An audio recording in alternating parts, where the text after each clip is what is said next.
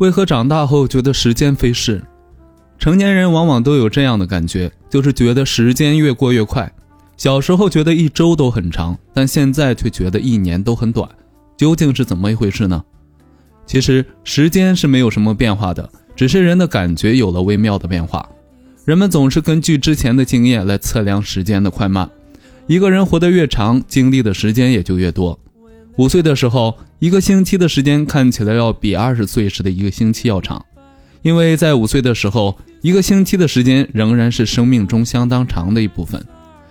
话虽如此，建议大家还是别把自己的年纪太当一回事情，因为科学家研究发现，一个人只要认定自己是几岁，用几岁的心态来生活，他看起来就是几岁的状态。